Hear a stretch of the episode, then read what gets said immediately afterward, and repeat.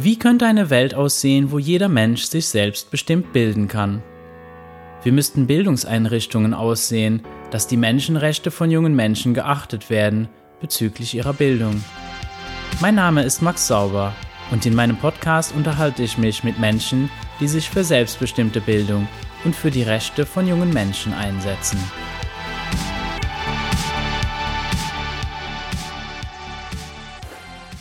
Heute befinde ich mich bei Aurora. Ich bin bei ihr zu Gast. Wir sitzen hier in ihrem Wohnzimmer, Küche, Lebensbereich am Tisch. Hallo Aurora. Ich freue mich auf das Gespräch. Hallo Max, ja, danke schön. Ich freue mich auch. Wir hatten ja schon ganz viele spannende Gespräche. Genau, wir kommen aus den Gesprächen gar nicht raus und äh, genau, jetzt zeichnen wir auch mal eins auf und mal gucken, wo uns die Reise hinführt. Was ich immer sehr spannend finde, einfach nur am Anfang, dass man ein bisschen ein Gefühl dafür kriegt, wo wir reden mal natürlich über selbstbestimmte Bildung. Und wie kommen wir eigentlich zu dem Thema? Wie bist du damit in Kontakt gekommen? Hm. Ja, ich bin mit dem Thema in Kontakt gekommen durch mein ganzes Leben, wie es sich so entfaltet hat. Nee, wie bin ich mit, mit selbstbestimmter Bildung in, in Kontakt gekommen?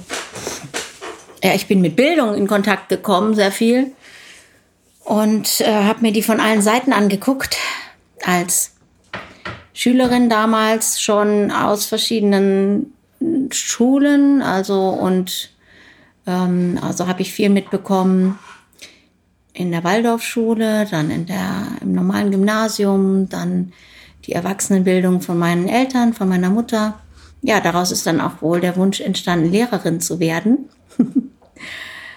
äh, weil ich echt so gemerkt habe, dass Bildung an sich ein äh, Schlüssel ist zur Bewusstwerdung und dazu, die Welt neu zu gestalten. Da wusste ich allerdings noch nicht, wie das Schulsystem und das, was wir heute als Bildung bezeichnen, im Moment gerade so funktioniert oder eben nicht funktioniert. Das habe ich dann mit den Jahren immer genauer kennengelernt.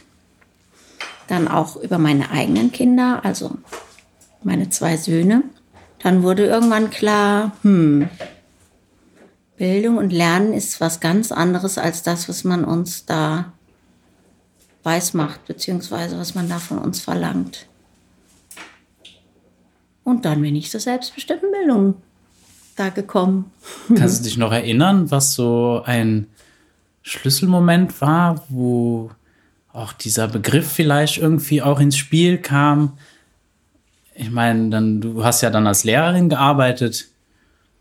Und ich gehe mal davon aus, da hast du dann versucht, auch irgendwie da zu entsprechen und äh, deine Arbeit zu machen, wie das von dir erwartet wurde? Ja. Hm. Ich glaube, das Wesentliche ist das Selbstbestimmte, die Freiheit darin.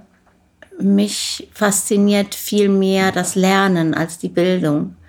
Und zwar nicht das Lernen, das, was wir als Lernen bezeichnen, dieses Einprogrammieren von irgendwelchem Wissen, das wir gar nicht brauchen und das sehr unzusammenhanglos dann versuchen wieder wiederzugeben für irgendwelche Scheine, ähm, sondern das, was Lernen wirklich ist. Und über dieses bin ich, glaube ich, eher dazu gekommen zu verstehen, was, was Bildung eigentlich ist. Weil wenn wir lernen im Leben, alles Leben ist Lernen, dann ist das ja ein Prozess, das ist wie ein ja, hineinspüren, aufnehmen von etwas, mit etwas in Verbindung gehen, etwas verarbeiten und dann das in sich wieder hineinbringen äh, und dann innen, dann passieren die inneren Prozesse und das wird wieder verarbeitet und dann kann ich wieder mit dem weiterverarbeiteten nach außen gehen. Und das ist ein e-, ewig, ein ewiger Prozess von ähm, einem Austausch zwischen mir und der Welt ich verändere dabei die Welt und die Welt verändert mich und umgekehrt. Ja, und das funktioniert nicht in Konstrukten Also nicht in Vorgaben, wie das jetzt zu sein hat, sondern das passiert. das passiert durch das Leben. Das ist schön. Und deswegen ja, ist die Frage, ob es Bildung überhaupt braucht. Bildung geschieht. Ich mache mir ein Bild von der Welt. Genau, und das tue ich selber und nicht, ich zeichne eins nach, was jemand mir genau. ja, vorgelegt hat, halt mit, keine Ahnung, mit einem Lehrplan, äh, irgendwelchen Vorstellungen von, von, von Fremden zu entsprechen. Ja, und wer legt das überhaupt fest, wie dieses Bild auszusehen hat? Und das sind natürlich dann alles so Fragen, die dann aufkommen. Also wenn, wenn du das wirklich so, so auch so breit siehst, eben auch eben das Lernen, was ja natürlich immer stattfindet, klar. Sonst, wie sollte das sonst gehen? Kämen wir dann auf die Welt und, und wenn wir nicht von Natur aus lernen würden, ja, dann, dann würde ja nichts passieren. Ja. Dann würden wir nicht gehen oder sprechen und das wollen wir ja, weil wir sind dann da und dann ist irgendwas um uns rum und damit wollen wir ja auch irgendwie interagieren und, und wir sind ja Teil davon, von diesem Ganzen. Es ist wie ein, wie ein Same und der Baum, der daraus wächst. Wir sind ja auch sozusagen wie ein, ein Baum. Wir wachsen so in dieses Leben hinein, aber es ist schon klar, dass wir ein Baum werden und was für ein Baum wir werden. Und das ist so eine, wie so eine innere Spur. Ja, es ist, man könnte auch sagen, es ist Eigen. Es ist in unseren Genen schon und in allem in uns schon angelegt, wie wir eigentlich werden. Eigentlich. Und gleichzeitig gibt es dann eben dieses Außen, das darauf einwirkt. Ja, auch wie bei einem Baum. Wie viel Licht habe ich? Wo stehe ich? Ähm, wie viel Sonne und Regen ist da und so weiter? Wie ist der Boden? Ja, und Lernen ist dieses Wechselspiel von meinem eigenen Ausdruck, der, der schon ur, ursprünglich in mir angelegt ist, in jedem Einzelnen schon angelegt ist. Ja, in dem Spiel mit dem Außen. Und das ist total faszinierend und schön. Hattest du das Gefühl in deiner Rolle als Lehrerin, dass du das doch begleiten konntest oder überhaupt wirklich beobachten? Leider selten. Da sind ja mehrere Faktoren, die systembedingt sind, die nicht wirklich auszuschalten sind. Und das war immer sehr, ja, unangenehm. Ähm, also das ist einmal so dieser Zeitfaktor, dass es einfach nicht die Zeit gibt, die es braucht, um in etwas wirklich tief einzutauchen. Wenn denn mal wirklich eine Frage da ist, das ist dann der zweite Faktor, man kriegt irgendwas vorgesetzt, was man jetzt zu machen hat im Lehrplan, was aber gar nicht dem entspricht, was die jungen Menschen wollen, was die gerade interessiert. Der dritte Faktor ist, dass der Raum nicht da ist, in dem die jungen Menschen so sein können, wie sie sind weil erst wenn sie so sein können, wie sie sind und sich ganz angenommen fühlen können und da ganz in Frieden sein können mit sich und mit der Welt, dann kann überhaupt erst Lernen stattfinden. Weil dann bin ich erst offen und in, in, dem, in der Muße, dass etwas, was Neues, etwas, was ja auch immer, immer wenn etwas Neues auf mich zukommt, mein, mein altes System in gewisser Weise erschüttert. Und ähm, das kann ich ja gar nicht zulassen, wenn ich so viel Mauern bauen muss, weil so viel andere ja, ähm, Angriffe, könnte man schon fast sagen, von außen da ständig da sind. Ja, also dieses ganze Setting, äh, gezwungen zu sein, da so und so lang zu sitzen, obwohl man innere andere Bedürfnisse hat und nicht dann auf die Toilette gehen darf und nicht essen und nicht trinken darf und nicht reden darf und sich nicht bewegen darf und alles Mögliche nicht darf. Allein das ist ja schon, da ist, ist ja so ein junger Mensch so sehr damit beschäftigt, die ganze Zeit diese ganzen Dinge zu unterdrücken, wie soll der sich denn da noch auf irgendwas einlassen? Also wirklich tief einlassen. Ja, und dann sind auch diese ganzen, ja, diese Settings, die da geschaffen werden, auch äh, mit viel zu großen Gruppen in viel zu jungem Alter und so weiter. Das ist nicht förderlich fürs Lernen. Da hast du dich dann auch irgendwann jetzt entschieden, dann auch da auszusteigen, eben. Ja, ich habe immer wieder versucht und bin auch weiterhin immer wieder in, in Kontakt mit den Menschen, die eben mit diesem System, in diesem System sind. Wäre natürlich schön, wenn das alles sich irgendwann mal anders gestalten kann auch. Dann werden wir sehen, ob ich da dann vielleicht irgendwann noch mal eine andere Rolle spielen kann. Aber so wie sie im Moment von mir verlangt wird, kann ich die Rolle nicht mehr spielen. Ich meine, jetzt hast du ja auch die Erfahrung gemacht, dass ja das alles ganz anders laufen kann mit deinen eigenen jungen Menschen, die in deinem Leben sind. Hast du mir auch erzählt, dass die dann auch, ja, die waren schon auch mal immer wieder in der Schule und dann wieder nicht. Magst du ein bisschen erzählen, wie das dazu gekommen ist? So kam das von ihnen, dass, dass die da nicht mehr hin wollten? Oder hattest du da schon das Gefühl, nee, das muss auch irgendwie außerhalb gehen? Ich meine, du hast ja immerhin selber in der Schule gearbeitet zu dem Moment. ja, mein großer Sohn, der wollte nie. Der wollte von Anfang an nicht wirklich in die Schule. Er konnte das aber nicht ausdrücken. Er hat dann gesagt, die Schule ist grau. Er ist ein Künstlertyp auch. War halt nicht greifbar für ihn als junger Mensch. Er hat nur gemerkt, da fühle ich mich nicht wohl und auch mit diesen Gruppendynamiken, die da entstehen und entstehen müssen, da können die Lehrer auch gar nichts dafür, ähm, war er immer gar nicht glücklich, weil er sehr sensibel war. Einfach anders und anders sein ist schon, ja, das kann schon ein Problem sein in der Schule. Er hat sich auch sehr gelangweilt.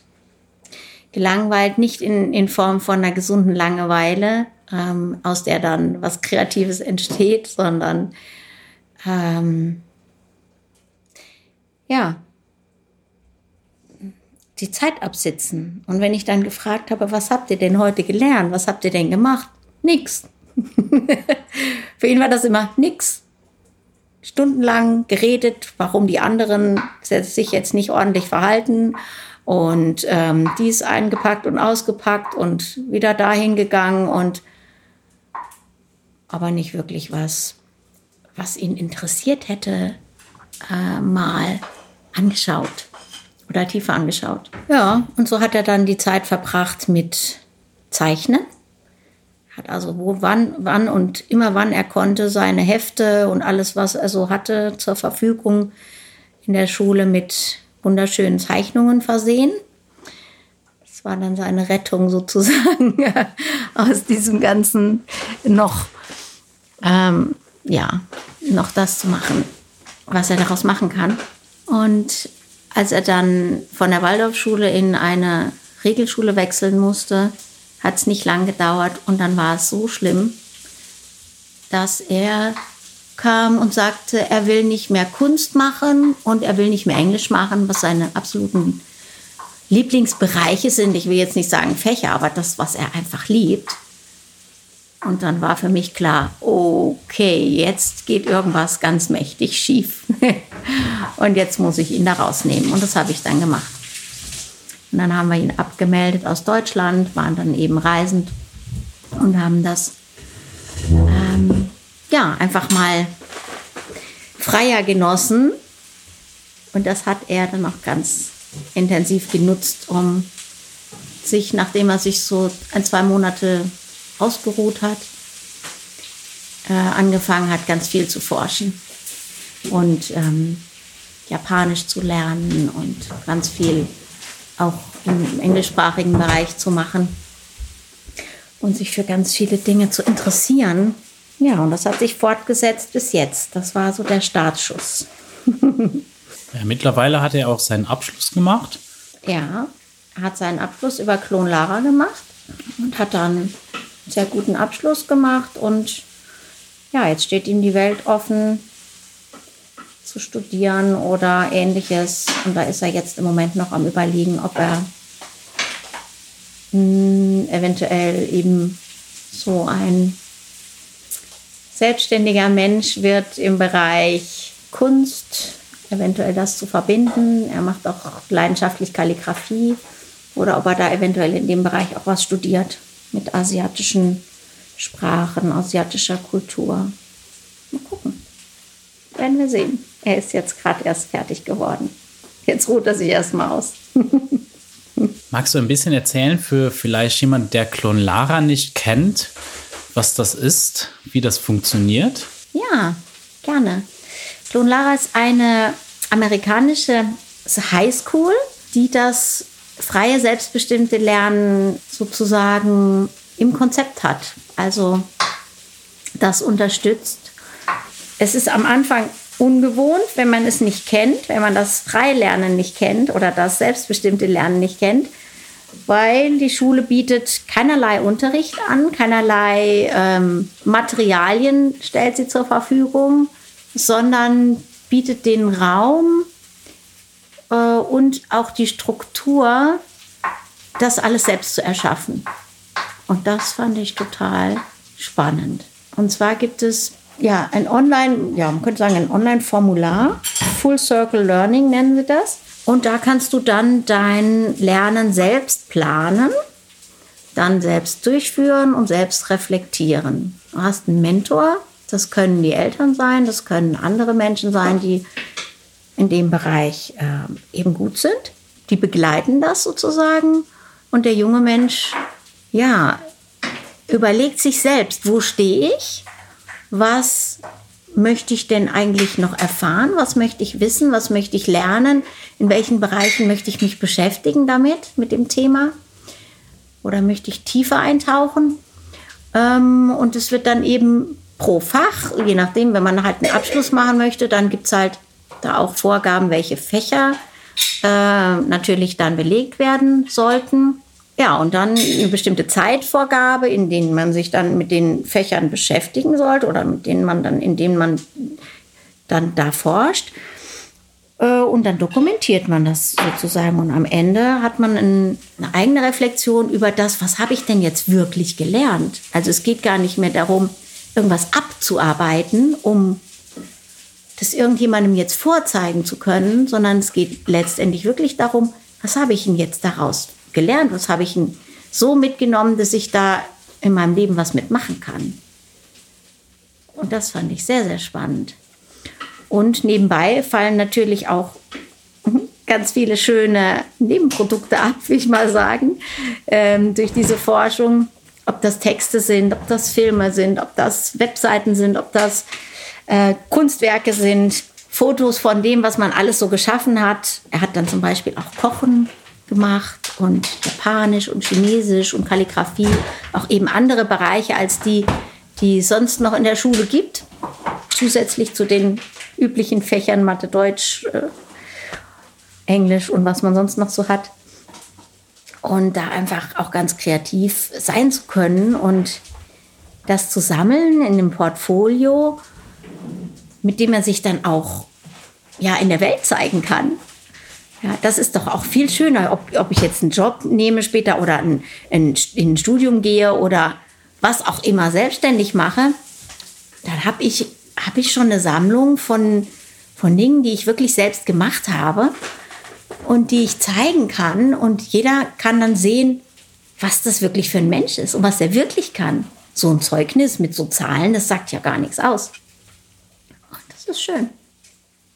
Und es gibt auch Selbstbewusstsein, glaube ich, mehr als, als so ein normales Zeugnis zu bekommen. Und das Ganze läuft ja online ab eigentlich. Also Klonlara gibt es zwar auch als, als physischen Campus, aber jetzt hier, das ist Fernschule eigentlich. Ja, Genau, also es ist, online ist eigentlich auch nicht richtig gesagt, weil unter online verstehen wir ja oft, ähm, wir sitzen dann so und so viele Stunden da im Online-Unterricht.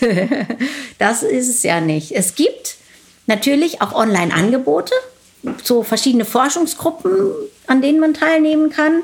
Oder die Schüler machen das selbst, die machen selbst Angebote. Ja, ich mache hier ein Angebot für Japanisch, wer hat noch Lust? äh, machen dann, kommt dann von den Schülern, aber es gibt nicht die Form von Unterricht, wie wir sie kennen. Also jetzt Freitag so viel Uhr, das und das Thema Mathe. Also, das ist, gibt es ja gar nicht. Das kann man sich selbst erschaffen, wenn man das möchte. Das heißt, wenn ich jetzt bin, ich bin vielleicht bei Mathe äh, gerade am Forschen, wie ist denn das jetzt mit der Trigonometrie? Dann kann ich andere Schüler, die auch alle gut vernetzt sind, anschreiben, kann sagen, ey, hat jemand noch gerade dieses Thema, habt ihr Lust, sollen wir uns da mal zusammentun und zusammen lernen? Ja, uns das zusammen erforschen. Aber es gibt kein Angebot. Es gibt natürlich Lehrer dort, Begleiter dort, die ich fragen kann. Das schon. Ich kann sagen, okay, ich habe jetzt gerade keinen anderen, der mir das erklären kann äh, und habe es irgendwie nicht rausgefunden. Dann kann ich den fragen. Dann kriege ich das dann auch erklärt. Ja. Aber das braucht es kaum. Also bei uns hat es nicht gebraucht. ja, weil eigentlich, es ist ja alles da. Es, ja. Ist, es ist ja, wenn du irgendwas wissen willst, besonders in Mathe, ich meine, dann gehst du online und guckst dir das an. Ja, genau. Dann suchst du dir das raus, irgendwie, ob das dann geniales Video gibt, das es irgendwie erklären kann. Oder ich frage irgendjemand, den ich kenne, der, wo ich weiß, der weiß das, der hat das verstanden. Und wenn du dir überlegst, ne, wenn, wenn, du, wenn ich mir jetzt vorstelle, wie, also wie ich das auf jeden Fall erfahren habe in der Regelschule, dann ist das so, ja, der Lehrer hat mir das nicht gut erklärt und deswegen verstehe ich das jetzt nicht und jetzt kann ich das nicht. Weil, weil irgendwie verpasst wurde, dir mitzuteilen, du, der Lehrer ist nicht der Einzige, der das kann. Da gibt es noch einen Haufen andere Möglichkeiten, wie du das verstehen kannst. Wenn, und natürlich ist es sowieso viel besser, wenn du das sowieso verstehen möchtest, weil, weil du es wirklich brauchst, weil es wirklich dich interessiert. Das ist natürlich eine ganz andere Motivation, wie nur weil es jetzt ansteht für irgendeine Prüfung. Ja, und das hat damit zu tun, dieses, dass es in der Schule ja immer dann nach einer Zeit diese Arbeiten und Prüfungen gibt und dass es eigentlich das haben die Schüler ja ganz schnell raus, darum geht, das wiederzugeben, was der Lehrer hören will. Und deswegen geht es ja immer darum, manche können das gut, dem Lehrer gut zuhören und wissen am Schluss, wie der tickt und was der hören will für die Prüfung. Das gelingt aber nicht allen genauso. Oder sie haben halt im Moment gerade wirklich kein Interesse oder andere Sorgen warum sie jetzt ausrechnen in dieser Zeit dieses Thema gerade nicht erfassen können. Das heißt aber nicht, dass sie das grundsätzlich nicht erfassen können, sondern das ist halt im Moment gerade nicht, ja, nicht dran. Und der, so wie es der Lehrer erklärt hat, hat es halt keiner verstanden.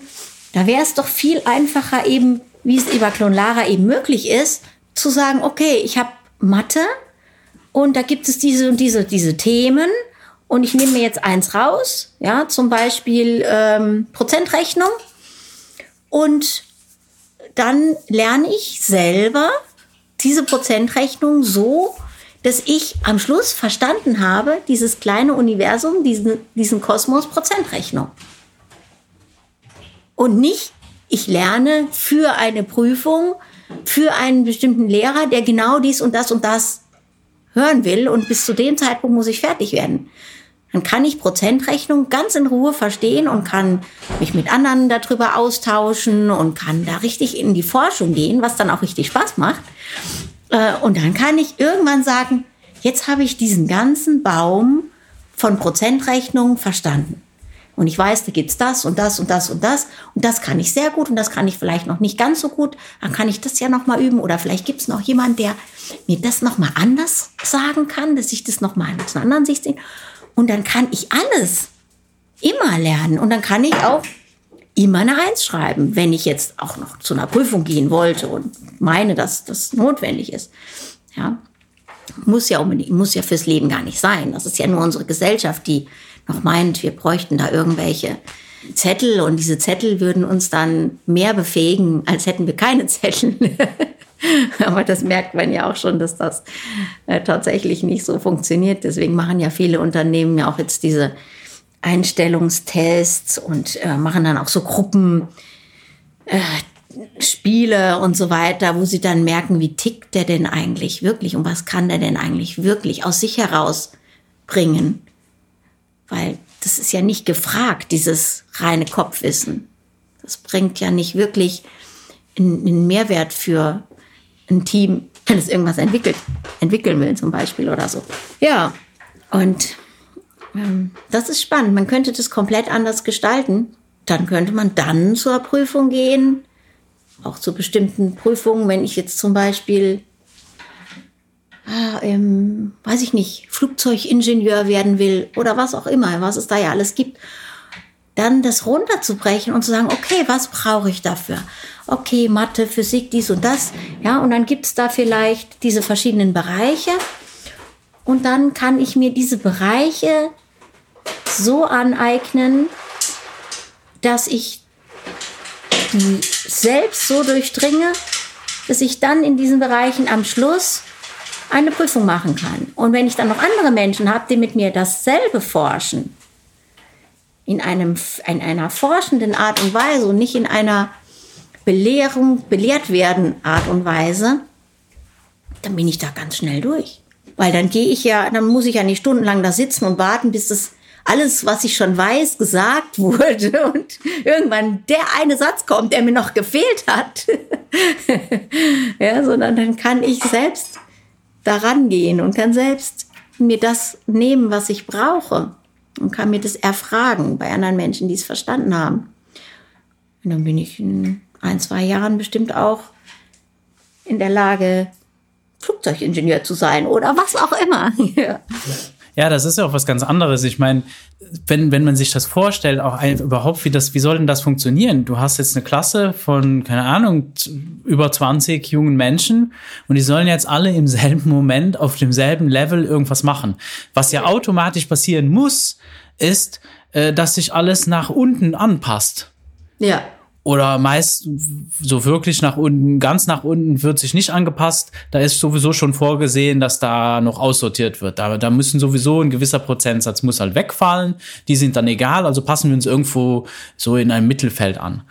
Aber ich kann mich da zum Beispiel, wenn es, wenn wir Bücher gelesen haben in der Schule, das war eine Katastrophe für, für mich, weil das Level war für mich viel zu tief. Das hat ewig lang gedauert. Und ich hatte das Buch halt schon fertig. Und dann wusste ich schon so, die nächsten zwei Wochen lesen wir weiter an diesem Buch, aber ich habe das ja schon längst gelesen. Ja, ja genau. Und jetzt muss ich mir das da anhören und kann ich nicht schon einfach das nächste Buch lesen? Und so ist es ja, wenn, wenn du dann äh, dir das selber aussuchst und dann das mit Menschen machst, dann automatisch äh, gruppieren sich dann auch Menschen, die, die gerade auch auf einem ein Interessensniveau sind, wo auch das Interesse irgendwie gleich ist und dann, dann, dann schaukelt man sich da hoch. Und dann nicht nur, dass es schneller geht, es kommen auch noch ganz andere Dinge auf den Tisch, die ja gar nicht, und, und das hat dann, dann ist auch nicht der, der noch nicht so weit ist, muss auch nicht, der könnte da ja, das wäre für den auch total doof, wenn der dann den, da zuhören müsste, so, oh, was redet ihr denn da? Da bin ich doch noch gar nicht. Ich, ich bin erst bei Seite zwei und ihr, ihr, ihr, ihr, diskutiert schon über das Ende. Was soll das?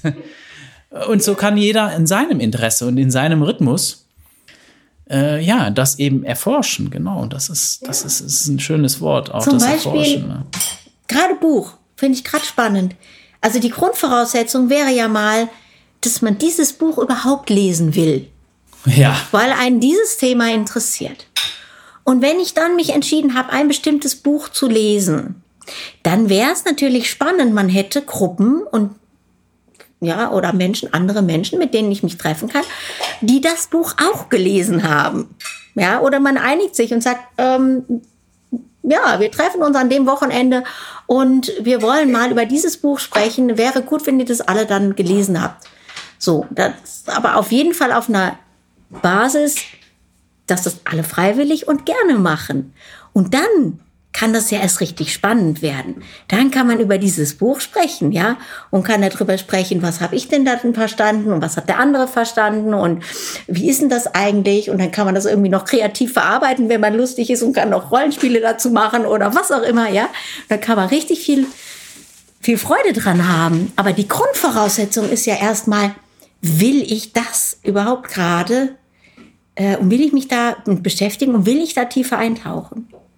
Und wenn diese Grundvoraussetzung erstmal gegeben ist, dann fängt sowas, was eigentlich Schule will, nämlich dieses, okay, wir haben da einen Raum und wir können da zusammen lernen, was eigentlich ursprünglich mal Schule war, ja, so diesen, diesen philosophischen Raum von Muße, von sinnerfüllter Muße, dieses Miteinander sprechen, dieses Miteinander Dinge hinterfragen und ähm, philosophieren und fragen, was hat das mit mir und der Welt zu tun eigentlich?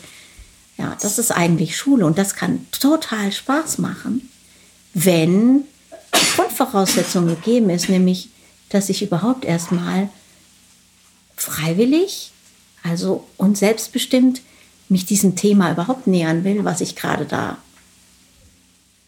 was da gerade vielleicht im Raum ist. Und dann können solche tollen Räume entstehen, die ich glaube, vielleicht auch Lehrer, das war vielleicht mal so die Urintention von Lehrern, die lieben, glaube ich, diese Räume, aber diese Räume entstehen fast nie und nur in ganz kleinen Bruchteilen mal. Und das ist dann so, wenn du dann rausgehst und denkst so, geil, das war jetzt mal eine Stunde, wie sie sein soll. Aber wann erlebst du die mal? Einmal im Jahr, wenn mal das alles gepasst hat, ja, und die Gruppe tatsächlich offen und bereit ist, genau dieses Thema sich wirklich anzugucken und die Stunde auch lang genug war und nicht schon wieder nach 45 Minuten was anderes kommt und du gerade so schön drin bist. ja, das kann wunderbar sein. Und das, das wird, wird diese Räume in Zukunft, glaube ich, mehr geben, wenn wir zuerst anfangen, die Grundlage dafür zu legen. Und die Grundlage ist eine selbstbestimmte Bildung. Überhaupt wieder sich klar zu werden, in Freiheit miteinander zu sein. Ja, das ist, ist, ist ich würde fast sagen, ein, ein selbstbestimmtes Leben. Eine, wirklich, wo es nicht nur ein Wunsch ist, eben selbstbestimmt zu sein, sondern eine, Reali eine gelebte Realität. Ja. Wo, wo, weil ich meine, jedes Mal, wenn ich den Satz höre, ja, aber ich muss ja aber arbeiten gehen, ich muss ja aber das machen oder dies oder jenes. Ich meine, es gibt sehr wenig Dinge, die wir tatsächlich müssen. Wenn wir, da gibt es, wenn man sehr philosophisch wird, könnte man sagen, das Einzige, was du wirklich musst, ist sterben. Mhm. Und alles andere dazwischen, naja, das sind öfters mal Konstrukte, wo ich mich auch, ein Gedanke, der mir jetzt kam, ist, ich glaube, du hast sehr viel jetzt, also was ich gehört habe, was du beschrieben hast, das ist der Mensch. Der Mensch, der gewählt hat, ich möchte Lehrer werden. Die Vorstellung, die dieser Mensch hat, was das bedeuten würde. Genau. Aber das ist eher eine Vorstellung. Und ich glaube, oder das ist auch mindestens meine Erfahrung und wenn, wenn ich dir zuhöre, wie du deine eigene Erfahrung auch beschreibst, scheinen, scheinen die auch irgendwie äh, ähnlich zu sein, dass Schule, die Schule als Institution, losgelöst von den Menschen, also einfach als, als diese Maschine, als dieses Konstrukt, ja. da bin ich mir nicht so sicher, ob die das will. Nee, die will das nicht. Ich spreche davon jetzt eher. Ähm ja, schon wieder aus, vielleicht aus einer neuen Zeit heraus. Also ähm, wir haben solche Gruppen in den letzten Jahren schon gelebt und deswegen habe ich es aus eigener Erfahrung sozusagen ähm, erzählt, dass es, dass es, diese Art von Lernen gibt, ja, und dass das total toll ist und es macht keinen Unterschied, welchen Alters man ist oder äh, welches Vorwissen man hat oder so. Das ist kannst einfach zusammenkommen und kannst einfach eine Frage stellen. Und wenn du bereit bist und das wirklich willst, dann macht das total Freude. Also wir haben zum Beispiel so Wochenenden gemacht zu, was ist Mathe, was ist Deutsch, was ist Englisch oder andere Fragen. Was ist natürlich Lernen? Ja, was ist selbstbestimmte Bildung? Wäre vielleicht mal eine spannende Geschichte. Und ähm, dann auch ja, Jugendliche dabei zu haben und Doktoren dabei zu haben und Lehrer dabei zu haben und Mütter dabei zu haben und Väter und ganz normale Menschen und ähm, zu merken, das spielt überhaupt gar keine Rolle. Ja, sondern wir sind einfach alle gemeinsam am Forschen und nicht, es ist kein Konkurrenzding wie das, was wir aus der alten Schule kennen.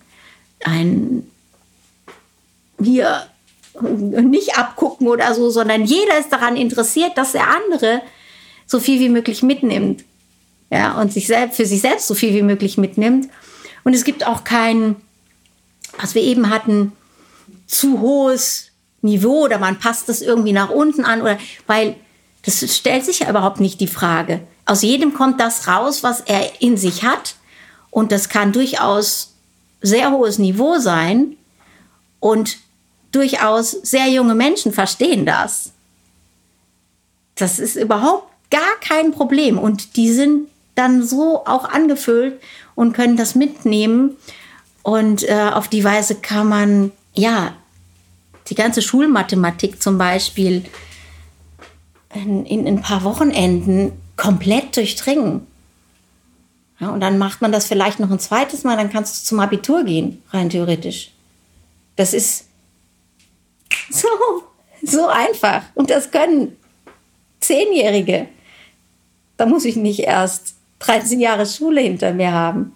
Und wir können den Rest der ganzen Zeit, der ganzen Lebenszeit, können wir einfach leben und das einfach genießen und in diesen, und in diesen Settings auch einfach leben. Weil da gibt es ja kein, kein, nichts, was du erfüllen musst oder äh, keine Erwartungen an dich. Du bist ja einfach am Spielen. Einfach am Forschen, einfach am, ja, rauszufinden, ah, was gibt's denn da noch und was ist denn da in mir und was ist in den anderen? Ah, und dann tragen wir das zusammen und gibt es noch irgendwo eine, ja, das wissen wir nicht, okay, wo können wir das herkriegen? Und das ist wie das Leben eben auch. ja, und es ist auch das, jetzt wo du das auch mit der Konkurrenz erwähnt hast, das ist auch so was so Spannendes. Ich meine, die Behauptung ist, du würdest irgendwie von Schule auf dein Berufsleben etc. und überhaupt auf das Leben vorbereitet werden. Wenn ich mir das so angucke, und mir eben dann vorstelle, okay, wenn das alles in Konkurrenz ist und ich darf eben nicht abschreiben und jeder für sich und Ellenbogenmentalität, das ist ganz schrecklich, da kommen wir ja nirgends hin. Weil dann ist es eigentlich, ist man nur am Sabotieren. Wir sabotieren uns selber. Und das erste Mal, wo mir das so richtig bewusst wurde, war, als ich bei einem ja, das war so ein internationales Treffen von modernem Zirkus. Und da kamen ganz unterschiedliche Gruppen zusammen aus ganz Europa und die hatten unterschiedliche Alter. Also es waren alles junge Menschen, aber wirklich von, naja, ich glaube, die jüngsten waren so um 11, 12 und, und die ältesten waren ja, 18, ähm, 19 so. Naja, die hatten ganz unterschiedliche Erfahrungen und unterschiedliche Niveaus sozusagen in ihren Disziplinen. Und in dieser Zeit, die da zusammen verbracht wurde, wurde eine Show zusammengestellt die ja gemeinsam auf der Bühne stattgefunden hat.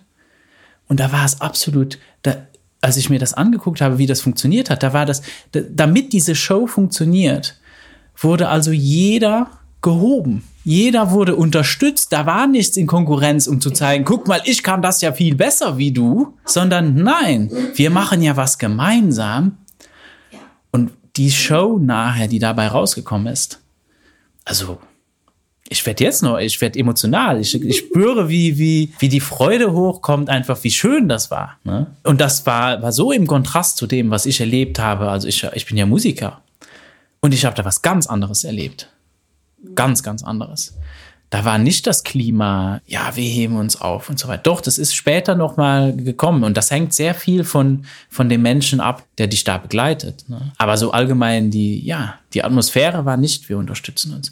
Und hier diese Gruppe Menschen, die haben sich unterstützt und nachher eine gigantische Show auf die Beine gestellt. Und da hast du überhaupt nicht mehr gesehen, wer kann denn jetzt was besser und so. Das war überhaupt nicht wichtig. Das war ein Riesenspektakel, was da auf der Bühne abging. Und jeder, ja, jeder hat da geglänzt und wurde aufgehoben. Und, und genau so ist es ja auch, ne? Wenn du in einem Betrieb bist, wenn du jeden aufhebst, dann geht's dem ganzen Betrieb doch besser. Ja, klar, dann geht's allen gut. Das ist doch ein Lebensprinzip. Also, sich gegenseitig klein zu machen, das nützt doch keinem. Ja, es ist doch einfach unsinnig, ja, aber sich gegenseitig aufzuheben, zu ermutigen, gemeinsam zusammen was zu schaffen, das, das gibt ja auch so viel Energie wieder für alle. Nun, es nützt, wenn die, die Ideologie ist, wir haben irgendeine Hierarchie und irgendjemand muss oben sitzen und bestimmen. Ja. Davon bin ich echt überzeugt, da kommst du nur hin, oder am einfachsten kommst du dahin, wenn du ein Arsch. Und wenn du andere, ja. andere runterdrückst. Es, es ist wesentlich leichter hochzukommen, indem du das auf Kosten von anderen, indem die dann alle da vor dir knien müssen und du steigst einfach hoch. Anstelle, dass man sich überlegt, nee, lass uns doch alle hochkommen. Lass uns. Das Ziel ist, dass wir nachher alle da oben stehen. Ja. Ne? Und, und im Endeffekt, im Endeffekt, in Wirklichkeit ist das viel angenehmer. Erstens mal natürlich für, für alle, weil es, es ist auf niemandes Kosten, aber eigentlich auch für denjenigen, der dann nachher da alleine rumsteht und eigentlich nur, ja. Ja, das ist wie, wie, ja, was ist das? Ähm, ja, ich will gar nicht mal sagen Ziel. Oder es ist, im alten System ist es ein Ziel. Es wird einem irgendwas vorgegaukelt, da gäbe es irgendwas zu erreichen. Ja, das ist dann dieses Papier zu kriegen. Ja, wie so ein Esel, der hinter so einer Möhre herläuft, laufen wir die ganze Zeit hinter so einer Möhre her, die uns vorgehalten wird und sind gar nicht präsent im Leben. Also wir sind die ganze Zeit mit unseren Gedanken schon voraus, stressen uns, meinen, wir müssten alles Mögliche tun, um dieses Ziel zu erreichen. Und wenn wir denn das Ziel erreicht haben, meinen wir, dann wäre irgendwas besser. Das Tollste ist ja, dass wenn wir es dann erreicht haben, dann kommt so dieses Gefühl von, ja, und jetzt? Jetzt ist auch nichts anders. Ja. Ich bin immer noch derselbe. Ich fühle mich immer noch genauso. genau, warum habe ich mich jetzt die ganze Zeit so gestresst? Ja, und das andere ist, dieses gemeinsame Gehen ist eher, ja, von, von einer inneren Begeisterung am Leben getragen. Von diesem in dem Moment begeistert etwas zu tun, etwas ähm, zu kreieren, etwas zu schaffen, äh, damit zu forschen, umzugehen. Also einfach, da ist dieses, das Leben ist gerade im Moment jetzt aktiv und daraus entstehen Erkenntnisse, daraus entstehen Fähigkeiten, daraus entsteht Können, daraus entsteht alles Mögliche. Und hinterher merkst du so, oh wow, was da plötzlich alles da ist. Wenn ich mir das jetzt vorher geplant hätte und hätte versucht, das zu erreichen mit einem Ziel, hätte das garantiert entweder eine Menge Mühe gekostet oder ich hätte es wahrscheinlich überhaupt nicht erreicht. Und so ist es einfach gekommen, indem ich das Leben nicht verpasst habe.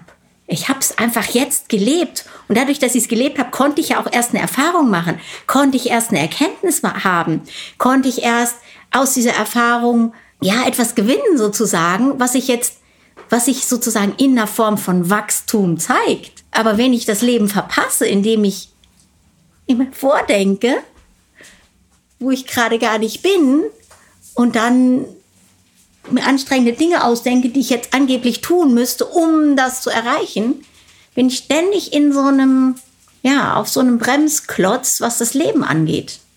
Ja, ich bin ständig, ich behindere das Leben daran, sich zu erfüllen. Ich muss jetzt gerade einfach an die ganzen Zeitungsartikel, Radiointerviews und was weiß ich, was so aus Bildungsministerium gerade kommt. Ach du meine Güte, jetzt mit dem ganzen Lockdowns und dem ganzen Zeug. Jetzt haben die Schüler, die haben jetzt alles verpasst. Ja. Und die müssten jetzt irgendwas aufholen und so weiter. Als hätten die jetzt aufgehört zu existieren. Ne? Weil die waren jetzt, die, die, die saßen nicht fest in diesem Gefängnis. Die wurden da jetzt nicht, die mussten nicht fragen, um aufs Klo zu gehen. Und jetzt haben die was verpasst. Jetzt hätten die irgendwas, irgendein Lernstoff wäre ihnen jetzt abhanden gekommen oder so. Das ist, ist genau das, ne? Das, aber so, so ein Denken kann nur passieren, wenn, das sind, ist ja eine Behauptung. Auf was stützt die sich, ne? Dann kommen natürlich auch so Dinge, ja, die Menschen, die halt sozioökonomisch halt schlechter dastanden, ja, die sind schlechter äh, wie die Menschen, die sozioökonomisch nicht so schlecht dastehen. Die, die haben irgendwie wohl irgendwie mehr Lernfortschritte gemacht. Dann bin ich so, Leute, das ist immer so und dafür musstest du eine neue Studie oder neue Umfrage machen. Das ist, das ist völlig verrückt. Und ich so, das ist, es ist immer der Fall. Und scheinbar hat Schule darauf überhaupt keinen Einfluss, auch wenn das immer wieder behauptet wird. Aber offensichtlich hat es keinen. Und natürlich hat auch ein Lockdown darauf keinen nennenswerten Einfluss. Die Frage ist, gibt es die Möglichkeit für einen jungen Menschen, dass er weiß oder ne, bekommt er ständig gesagt, oh, du, wenn du das jetzt nicht machst, dann hast du keine Zukunft. Oder wird er ermutigt? Ne, wird er gesagt, hey, du, du kriegst das hin, du schaffst das und du kannst das schon. Guck mal, das ist toll, was du da machst. Mach einfach mal, leb mal, sei da und das ist super. Das ist gut. Und das ist genug. Aber wenn natürlich, kein Wunder, ne? Wenn, also wenn ich mir vorstelle, du bist, also ich kann mich erinnern, dass als junger Mensch, dann ist man ständig in so einem Modus, oh nein, ich habe nicht genug. Und dann ist, jetzt habe ich eine schlechte Prüfung gehabt. Zukunft vorbei. Ach du meine Güte. Da ist man ständig in Sorge und in Angst. Ja. Und wir wissen heutzutage, in Angst und in Sorge lernt es sich gänzlich schlecht. Da lernt es sich gar nicht mehr. Da macht alles dicht. Dann sind wir im Überlebensmodus. Ja, genau. Und diese Vorstellung, es ist ja eine reine Vorstellung, die gar nicht der Realität entspricht, wenn wir tatsächlich mal gucken, wie das Leben sich aus dem Moment heraus entfaltet, dass wir alles so aufreihen können in der Zeit. Also so ein Kurs sozusagen, wie in der Schule, ja, und da musst du diese und jene Lerninhalte nacheinander abarbeiten. Abarbeiten heißt, indem du die halt irgendwie präsentiert kriegst. Und das steht dann so im Klassenbuch. Ob du das nur mitgekriegt hast, ob du irgendwas verstanden hast davon oder nicht, das spielt ja überhaupt gar keine Rolle. Hauptsache, du hast dann, um zu zeigen, dass du teilgenommen hast, irgendwelche Blätter ausgefüllt. Teilweise wissen die Schüler nicht mal, was sie da ausfüllen. Sie haben ganz interessante Strategien entwickelt, habe ich schon mitbekommen, wie man diese Blätter am, am, intelligentesten ausfüllt, damit man damit möglichst schnell fertig wird. Aber fragst du die, was das eigentlich, was der Inhalt da ist und ob die davon irgendwas verstanden haben? Das wissen die nicht. Aber die wissen ganz genau, diese Strategie lernen sie, wie sie das möglichst effektiv ausfüllen und schnell fertig werden. Oder wie sie abschreiben, irgendwelche seitenweise diese Sachen abschreiben zu müssen, ohne dabei zu denken und ohne dabei hinterher zu wissen, was in dem Text steht. Oder wie sie irgendwelche Computerprogramme, die sie machen sollten, überlisten, äh, um dann dem Lehrer zeigen zu können, dass sie das schon gemacht haben und fertig sind, ohne dass sie es gemacht haben und überhaupt irgendwie schweigend verstanden haben, was da drin vorkommt. Also da drin sind die gut und daran erkennt man ganz besonders eben bei den Schülern, die man hier so aussortiert, ich sag mal Hauptschüler und so weiter, wo ich auch teilweise war in meiner Zeit, die sind hochintelligent. Die haben bloß keine Lust, sich dieses Zeug, was ihnen da vorgesetzt wird, gerade reinzuziehen, weil das gerade nicht ihrer Lebenswirklichkeit entspricht, weil sie gerade ganz andere Probleme haben oft. Und dann entwickeln die ganz geniale Strategien das zu umgehen. es ist ja auch irgendwie absurd, dass es ein Zeichen von Intelligenz sein soll, weil du gut Befehle befolgen kannst. Aber diese Strategien, die da entwickeln, die die da entwickeln, die sind teilweise hochintelligent. ja, die ganzen kreativen Ideen, wie komme ich jetzt da drum rum? Und das ist ja auch ganz spannend und das ist ja auch klar. Du sollst etwas tun, worauf du keine Lust hast. Dann ist es doch klar, dass du natürlich sehr viel Zeit rein investierst, um zu gucken, wie kann ich diese Zeit verkürzen, damit ich das tun kann, was ich eigentlich tun will. Genau. Ist so klar.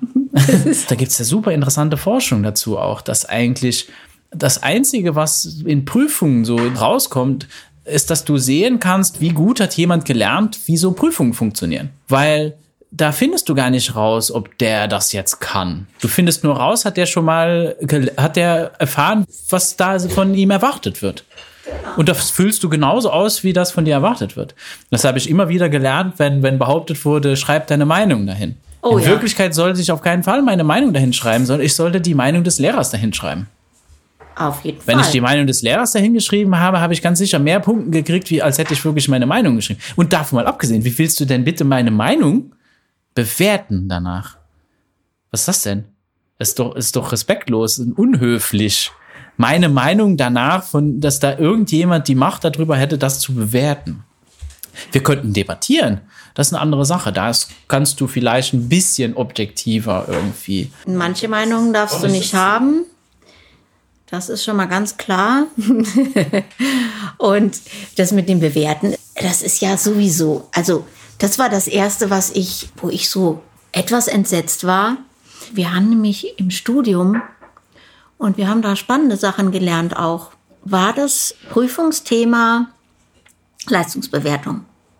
Und da war wirklich mit den neuesten wissenschaftlichen Erkenntnissen und so weiter, dass das alles tatsächlich überhaupt keinen Sinn macht, ja, und dass es wirklich schädlich ist, diese ganze Bewerterei. Und dann kommst du in die Schule und dann ist das, da hat sich natürlich nichts, da ist diese Bewertung immer noch wie vor.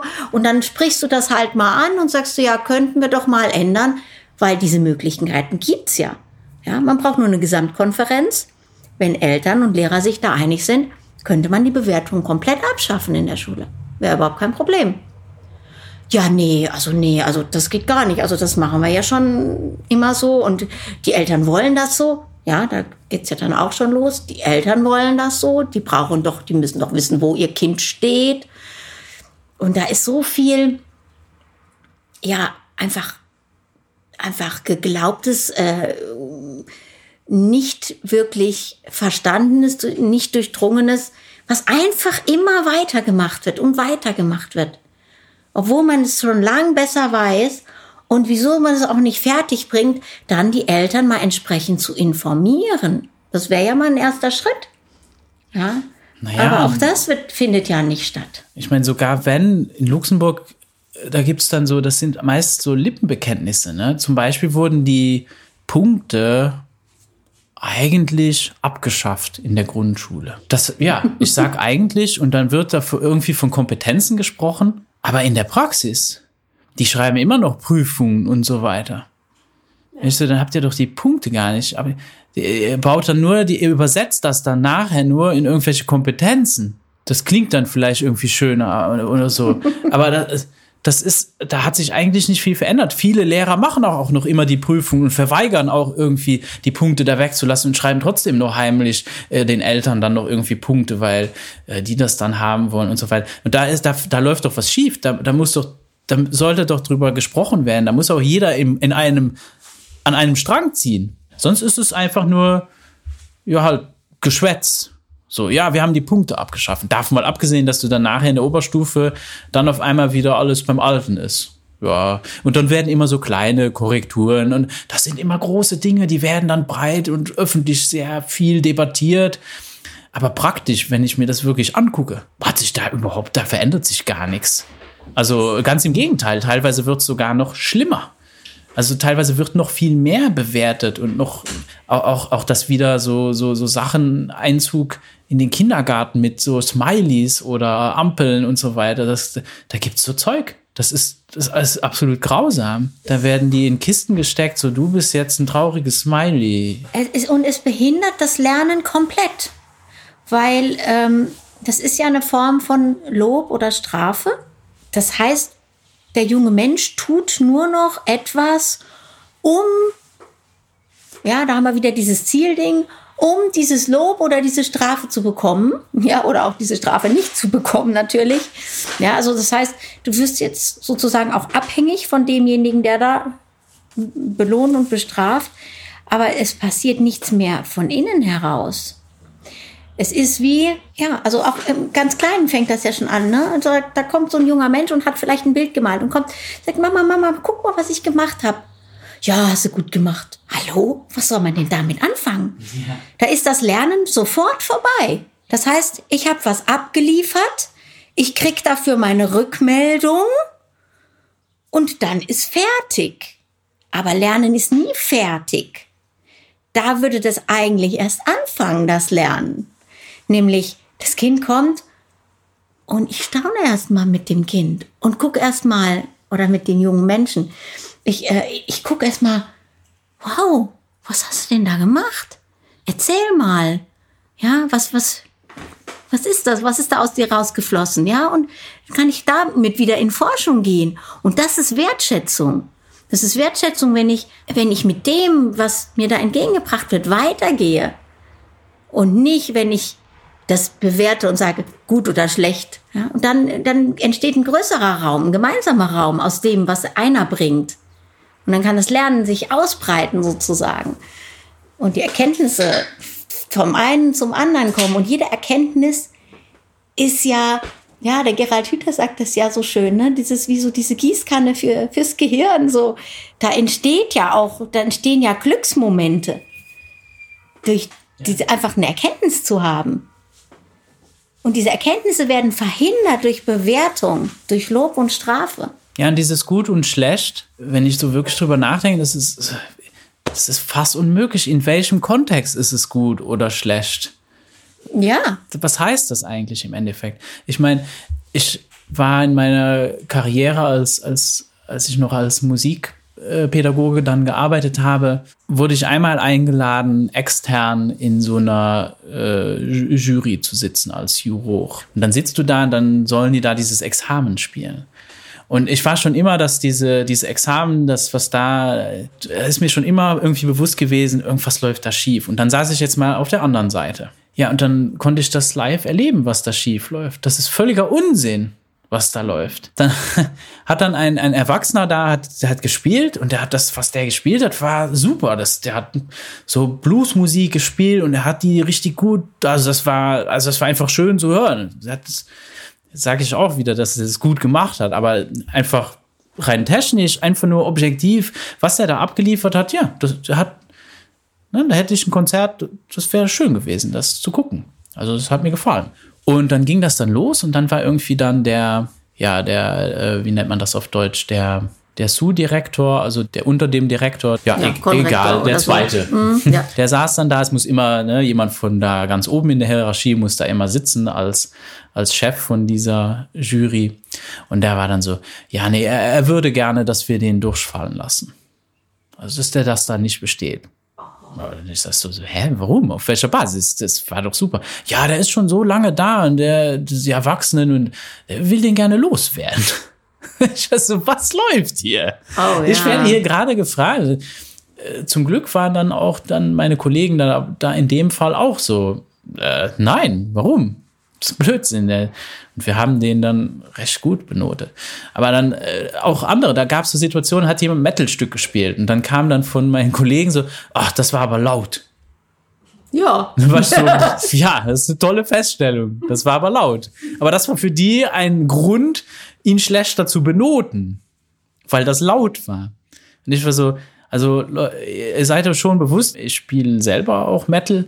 Das, was der da gerade gemacht hat, ich kenne ja, was ihr, ihr, so spielen könnt. Also niemand, der hier sitzt, kann das spielen, was der gerade da gespielt hat. Dieser junge Mensch wow. mit seinen 14 Jahren. Und das ist ja auch, das heißt ja jetzt auch nicht, äh, das hat die einfach nie interessiert. Der kann halt keinen Jazz spielen oder was auch immer. Ist ja egal. Darum geht's doch gar nicht. Also, da fängt's mal an. Und weißt du, was das für eine Leistung ist, dass der das so leise gespielt hat, wie der das gespielt hat? Wenn du das wirklich auf einer Bühne gespielt hättest, wenn der das wirklich in der Band gespielt hatte, das, was er da gespielt hat, dann hätte er viel, viel, viel lauter spielen müssen. Weil sonst hätte der keine Chance gehabt gegen diese Gitarrenwände und so weiter. Und dann klingt das Schlagzeug auch nicht so, wie das in der Musik passt. Und da ist mir einfach aufgegangen, du, das ist einfach Unsinn. Das ist ja subjektives Zeug. Und wenn ich jetzt da nicht gesessen hätte, dann wäre der viel schlechter benotet geworden. Und das ist alles subjektiv. Und so ist nachher im Endeffekt diese Benotung überhaupt nichts wert. Alles, was die da aussagt, ist so, hat das dem Menschen, der dich da benotet, gefallen oder äh, gefällst du dem als Person? Findet er sich dich sympathisch? Und ja. bist du schon, bist du schon 40? Warum sollte ich einen 40-Jährigen anders bewerten wie einen 14-Jährigen? Also einfach nur das Spiel. Da müsste ja. ich einfach blind da sitzen und ist doch egal. Wie kannst du Kunst bewerten? Wie kannst du Aufsätze bewerten? Das geht eigentlich gar nicht. Ja? Natürlich kann ich Kriterien vorher aufstellen und sagen, hm, nach den Kriterien bewerte ich es, aber das ist alles ähm, wirklich. aber auch das ist dann im Endeffekt ja. auch wieder Geschmackssache. Ne? Ja, sogar, ich könnte natürlich. sogar sagen, ja, objektiv könnte ich ja die technischen Fähigkeiten und so. Aber dann im Endeffekt, du, ist das wirklich so wichtig? Hör, geht jemand, geht nachher jemand und hört sich Musik an und denkt, wow, oh ja, die technischen Fähigkeiten, ja klar, das kann man auch machen. Aber weißt du das wirklich? Du, du, es gibt manchmal, wenn du jemand auf die Finger guckst, dann sieht das ganz komisch aus, äh, weil der eben so spielt, wie er spielt. Und es klingt aber total genial. ja. So. Ja, dann ist doch super. Genau, ist doch, ist doch egal. Und jemand hat eine super Technik und das berührt dich überhaupt nicht. Ist jetzt der eine deswegen schlechter oder besser? Nee, das ist einfach nur Geschmackssache. Ja. Genau, ist Geschmackssache. Auch ein Bild. Ja, und diese, ja, diese Unfairness auch. Ähm, ich habe das auch öfter erlebt, leider in Schulen. Ähm, da werden auf Notenkonferenzen wirklich die Noten hin und her geschoben, wie man das braucht, ja. Also die Klasse, die, die muss noch voll werden oder da brauchen wir noch einen Schüler, sonst müssen wir die Klasse teilen oder hier und da. Und dann können wir nicht den noch hier bestehen lassen oder den noch sitzen lassen, damit das so und so passt. Ja, wo du auch denkst, so, hallo, das sind ja, das, das ist. Ja, da wird über Menschen, mit, Schicksale, ja, aber um Menschen. irgendwelche Statistiken zu erfüllen. Ja. ja, ja. Es geht nur, im Endeffekt geht es nur, dass nachher das Resultat herauskommt, was, was sowieso herauskommen muss. Weil wenn jeder bestanden hätte, dann kriegst du als Lehrer auch einen Anschiss. Das geht ja, nicht. Das hatte ich auch schon. das darf nicht jeder Das bestehen. hatte ich auch schon. Ja. Ich hatte eine kleine Gruppe von Mathe-Schülern bekommen, die sollten extra Matheunterricht bekommen, weil die, das waren die ganz unter durch, wie sagt man, ja, so unter, unter. Die wurden schon auf, aufs Abstellgleis Die wurden schon aufs Abstellgleis gestellt. Also die, das waren die, genau, die, die konnten auf jeden Fall kein Mathe können. Und wir hatten da eine schöne kleine Lerngruppe und wir hatten da Spaß und wir haben das wirklich miteinander erkundet. Und dann haben die in der nächsten Arbeit alle Einsen und Zweien geschrieben. Und dann hatte ich ein Problem mit dem Lehrer, der gesagt hat, das geht nicht. Das kann auf keinen Fall sein, dass die jetzt eins und zwei schreiben können. Weil die waren doch so blöd. Die konnten das nicht. Ja, das ist noch so eine andere Sache, ne? Also, Wenn so im Hintergrund so wie über Schüler einfach geredet wird, da merkt man schon, da läuft, da läuft was schief. Die sind blöd, die sind dumm, die sind unmotiviert. Empfand ich immer als sehr, sehr traurig. Also ja. es hat mich sehr betroffen gemacht. Und es hat mit dem Setting zu tun. Es hat mit den Menschen vor allen Dingen zu tun, die dort sind. Ja, selbst wenn das Setting noch total blöd ist, aber wenn da Menschen sind, die, äh, ja, die die Schüler mögen, das ist ja schon mal die halbe Miete. Ja, aber es ist auch nicht wirklich das, was es sein sollte. Ja, dann machen sie es nämlich um ja, denjenigen zuliebe oder ja, weil es vielleicht mit dem noch ein bisschen Spaß macht. Aber das ist nicht das, ja, was es sein sollte. Es braucht auf jeden Fall diese Freiheit darunter. Wir sollen doch freie, selbstbestimmte, wir sollen doch selbstverantwortliche Menschen werden. Steht sogar in den Bildungsplänen. Aber Freiheit lernt man eben nur in Freiheit. Wie soll man in Freiheit lernen, wenn man immer eingesperrt wird? Das kann ja nicht funktionieren. Ja, darauf läuft es im Endeffekt immer raus. Ja, ne? genau, und das Schöne ist halt, dass wir, ja, wir haben einen Weg für uns gefunden. Ich meine, du hast deinen Weg gefunden, ich habe meinen Weg gefunden und, und, und wir finden uns auch so als Menschen wieder. Und das ist auch das Tolle, dass man sich ja. auch so begegnet und dann feststellt, ah ja, und wir machen das anders. Wir, wir sind da man macht irgendwie einfach nicht mehr mit. Und es gibt immer mehr Menschen, die jetzt nicht mehr mitmachen und merken, oh, das ist irgendwie schräg. Und jetzt auch gerade mit diesen ganzen Lockdowns und dann waren die Schüler mal zu Hause und dann merken die Eltern erstmal, was da eigentlich alles läuft. Ja, das ist denen ja oft gar nicht so bewusst. Zwar kennen sie das schon noch von ihrer eigenen Schulzeit, aber das war ja auch nicht alles ganz so extrem. Das ist ja immer extremer geworden mit der Zeit. Die merken jetzt, das ist ja total verrückt. Ja, wenn die da zugucken und wenn die sehen, was die da alles für Stapel kriegen, die die da zu Hause erledigen sollen und so weiter und merken dann, oh, mein Sohn, meine Tochter verweigert das jetzt aber. Die hat jetzt aber gar keinen Bock mehr. Ja, in der Schule, wie auch immer, die das hingekriegt haben, die jungen Menschen zu zwingen. Aber zu Hause kriegen sie das nicht mehr hin, sie zu zwingen. und da wachen jetzt einige auf und das ist schön. Ja, das ist auch gut, wenn Eltern sich dann nicht äh, einspannen lassen und auch noch da ja. mitspielen und dann anfangen, weil dann zerstörst du natürlich völlig die, deine Beziehung. Du zerstörst das Vertrauen. Ja. Und dann, ja, dann ist es, das ist nicht gut. Ne? Ich meine, das ist so noch das Einzige, was so noch so ein bisschen bleibt, dass die jungen Menschen noch, noch zu Hause in den meisten Fällen halt Eltern haben, doch eigentlich ganz tief innen drin das Wichtigste ist, dass es denen gut geht. Und ich denke auch den meisten Lehrern, also ich bin überzeugt, es geht auch den Lehrern so, die wollen eigentlich auch, dass es denen, ich denke nicht, dass da Menschen sitzen, die sich die Hände reiben und denken, ja, ich will, dass es denen nicht gut geht. Nee. Gut, die sind nicht so betroffen, die, die nehmen die ja nicht mit nach Hause. Oder mindestens nicht wirklich physisch, vielleicht oft mal im Kopf. Ja, und äh, es ist dann gut gemeint. Und dann einfach mal dieses Bewusstsein zu schaffen, diese Perspektive zu wechseln und mal zu erkennen, was da eigentlich läuft. Und es ist natürlich, wie du sagst, es ist so ein schleichender Prozess. Es wird ganz langsam. Hm. Und es ist, es wird tatsächlich nicht besser. Man, klar, die Kinder, äh, junge Menschen werden in der Schule jetzt nicht mehr geschlagen. Die kriegen jetzt auf ganz andere Art und Weise Gewalt angetan. Heute ist diese Gewalt eben eher verbal und, ja. und, und die werden ganz viel unterdrückt. Sie werden, ganz viele Bedürfnisse werden unterdrückt. Und noch nicht mal verbal, sondern systemisch. Ja. Also das ist, äh, was ich am erschreckendsten eigentlich finde.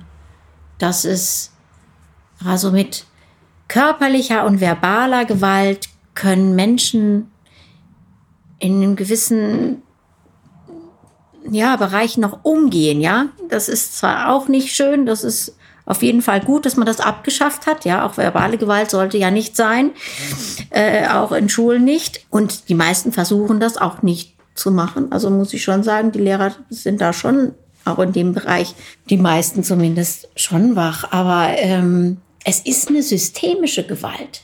Das System übt Gewalt aus und zwar nicht nur gegenüber den Schülern, sondern auch gegenüber den Eltern und gegenüber den Lehrern letztendlich. Das ist eine Form von Gewalt, diese Strukturen und diese Angst, die entsteht, auch gemacht wird, wenn du dich nicht an diese Vorgaben dieser Strukturen hältst. Und wenn du es wagst, ein eigenes Empfinden zu haben und deinem eigenen Empfinden zu folgen, nicht genug Frustrationstoleranz aufbringst. ja. ja, für das, was das System von dir will. Das ist ja auch sowas, ne? Das wirklich, also, wenn, wenn man jetzt im Heimunterricht in Luxemburg, das ist etwas, was Eltern sehr oft zu hören bekommen. Ja, aber die müssen mehr Frustrationstoleranz, die müssen, die müssen die erhöhen. Du musst mehr Frust aushalten können. Die sagen das auch dann offen. Und, ja, und, und ich frage mich da manchmal, musst du genau. ja auch Frust aushalten können und so weiter. Und da muss man sich doch mal fragen, wieso? Ja, Unser Leben ist doch gar nicht so geschaffen. Wieso suche ich mir denn einen Job, wo ich Frust aushalten muss? Wieso schaffe ich mir überhaupt ein Leben, wo Frust ausgehalten werden muss? Also also ich meine, es ist ja klar, es gibt immer Momente, dass du vielleicht mit etwas überfordert bist oder so. Ja. Kann ja passieren, aber das ist doch nicht, ich trainiere, dass ich das mehr aushalte. Ich will das ja auflösen. Das heißt ja nicht, dass ich nicht, wie soll ich sagen, selbstbewusst, kraftvoll dem begegnen kann, was mir im Leben widerfährt. Und das können ja auch Dinge sein, die vielleicht schwer auszuhalten sind, ja. Sondern dieses Frust, Frust ist ja etwas, ähm, was aus einer passiven Haltung entsteht. Also aus einem Ohnmachtsgefühl letztendlich heraus. Ich muss, ich habe einen Frust, weil ich würde es gern anders machen oder ich spüre es anders und kann aber nicht oder darf nicht es anders machen oder kann da gerade nicht, ich habe eine Ohnmacht, das gerade zu ändern. Das ist nichts, wofür wir eine Toleranz haben sollten, sondern im Gegenteil, wir sollten genau beobachten und gucken, wenn Frust auftaucht, wieso taucht Frust auf? Was ist dieses Ohnmachtsgefühl dahinter? Also vor was fühlen wir uns ohnmächtig? Sind wir tatsächlich ohnmächtig und was können wir tun?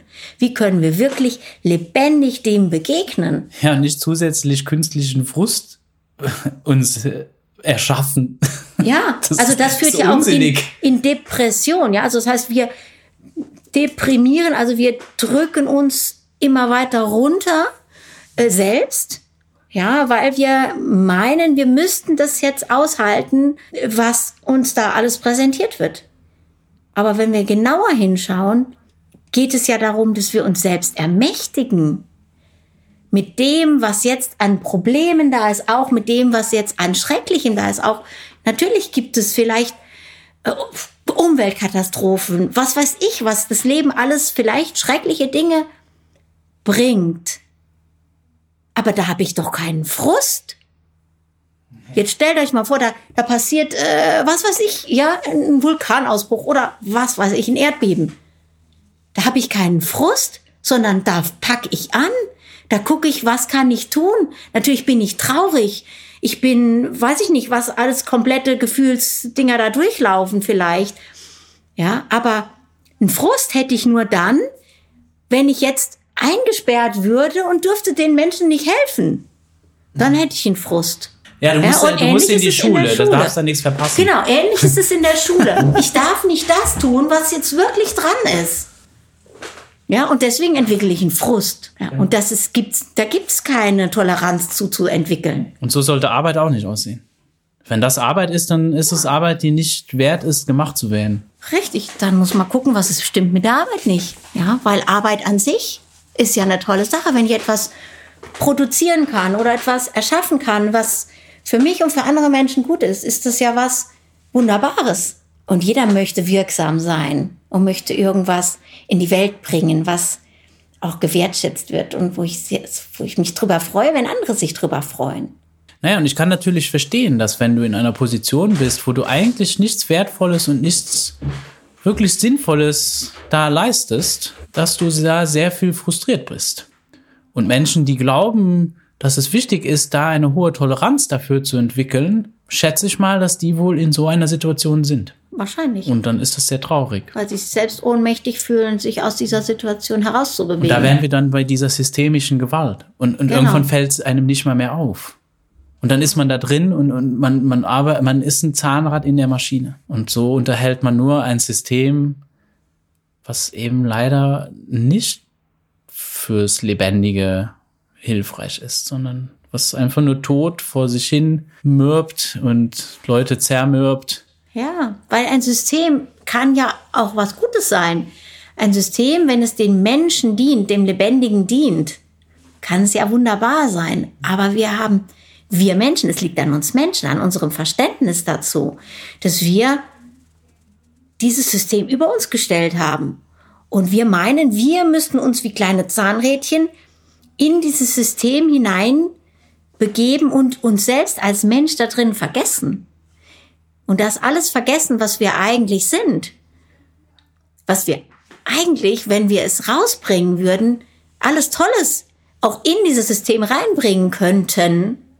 Ja, dieses System bereichern könnten. Aber es, es ist ein System entstanden, das meint, wir, wir wären am besten, wenn wir alle gleiche Roboter wären. Für so eine Maschine ist das einfacher.